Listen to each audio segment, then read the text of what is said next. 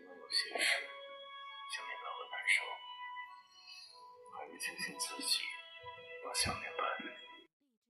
过去始终是过去，即使回忆再美，它都不属于现在。告诉自己向前看，别回头。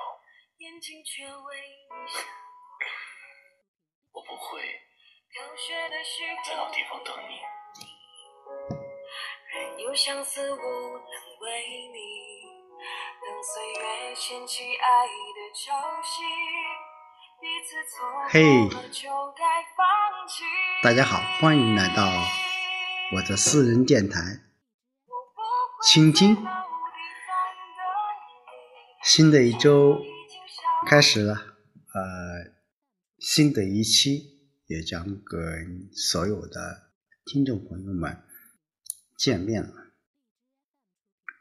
今天晚上，呃，我不知道该选择一个什么样的主题，跟我倾听的所有的朋友们一起来分享，但是迫于。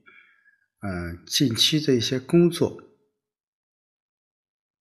我也想和在座的各位一起来分享、聆听我的一些感受吧。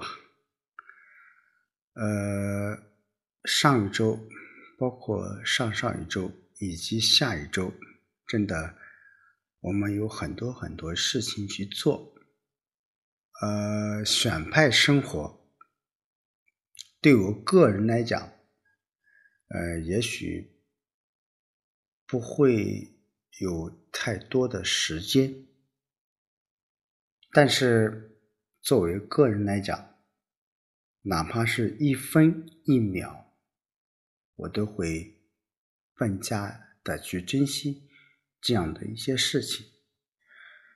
呃，今天晚上和我们邻村的几位村干部，呃，在一起去吃饭，探讨了很多一些问题，呃，这也是我个人觉得我为什么开播这个私人电台倾听，也就是想把呃基层干部。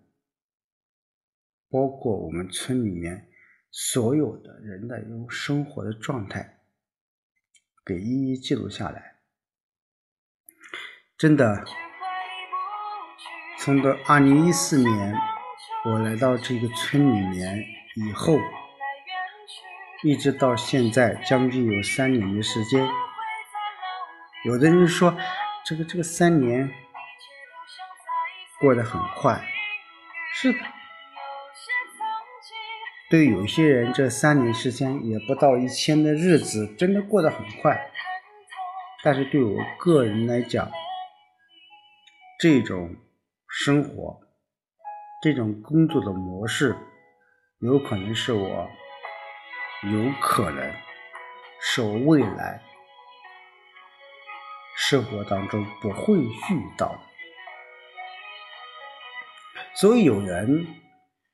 呃，会对我这样一种生活方式，或者是一种工作的模式，会不屑一顾，甚至会有一些其他想法。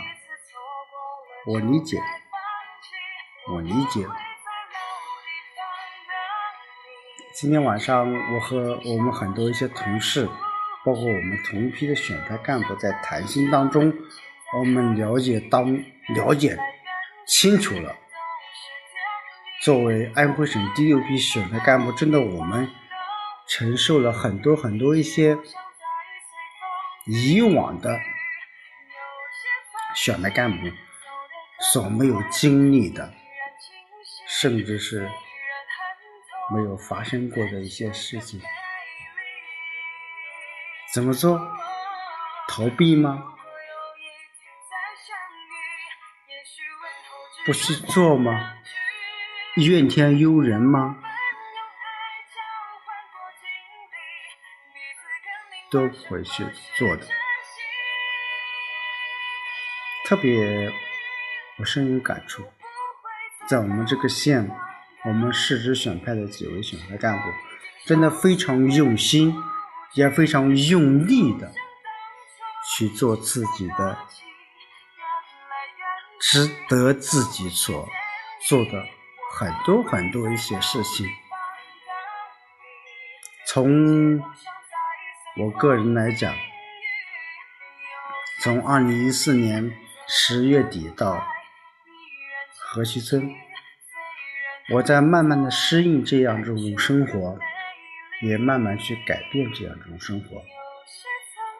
有的人会问你，你三年当中没有？所谓的空调没有所谓的太阳能洗澡的这个地方，你如何去坚持下去的？呃，我只想说，什么叫适应？什么叫改变？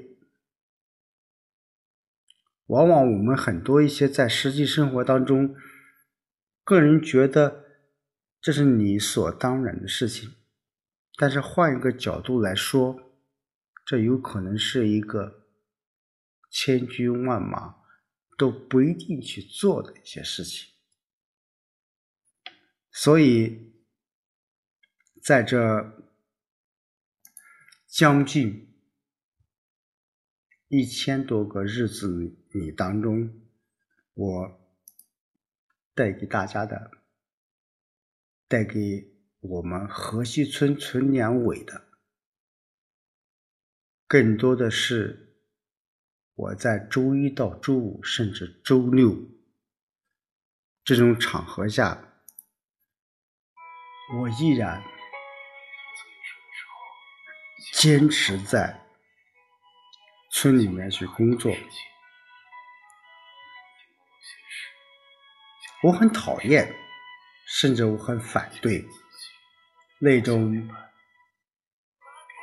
只是做表面的很多一些工作，为了博得所谓其他方面的一些原因。但是作为我个人自己，特别是有很多一些像我类似这样的性格、类似这样的工作模式的人来说。有可能哪怕做一点一点滴的一些，对于我选麦村生活，我们贫困户生活，哪怕有一点点的改变的事情，就是我最大的一个贡献。呃，说到脱贫，真的，我们。这一批选的干部遇到了一个特殊的一个情境，那就是我们这一批，包括接下来一批，要完成一个非常非常重要的任务，那就是脱贫攻坚。怎么说呢？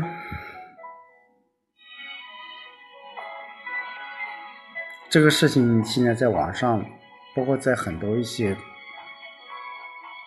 主流媒体也在谈到扶贫怎么去做，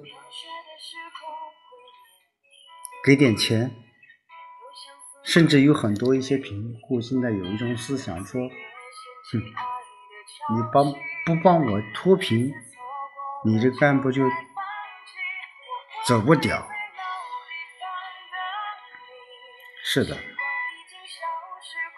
作为我们很多一些顶层设计来说，这是一个非常非常好的一个利国利民的一些政策，但是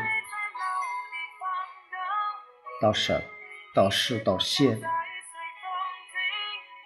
我们会有丝些的一些改变。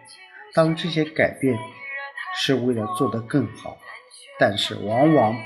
这些改变也会束缚着，甚至会影响着我们很多一些在基层工作、很多一些扶贫干部的信心。和欲望。什么是真心？我想，扶贫工作在我将近三年的选派工作和扶贫工作当中有一些深切的体会。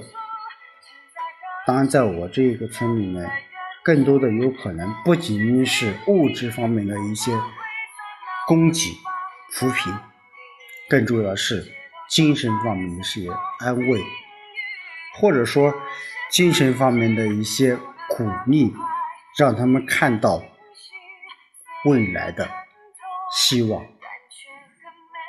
我们说获得感和幸福感怎么去衡量？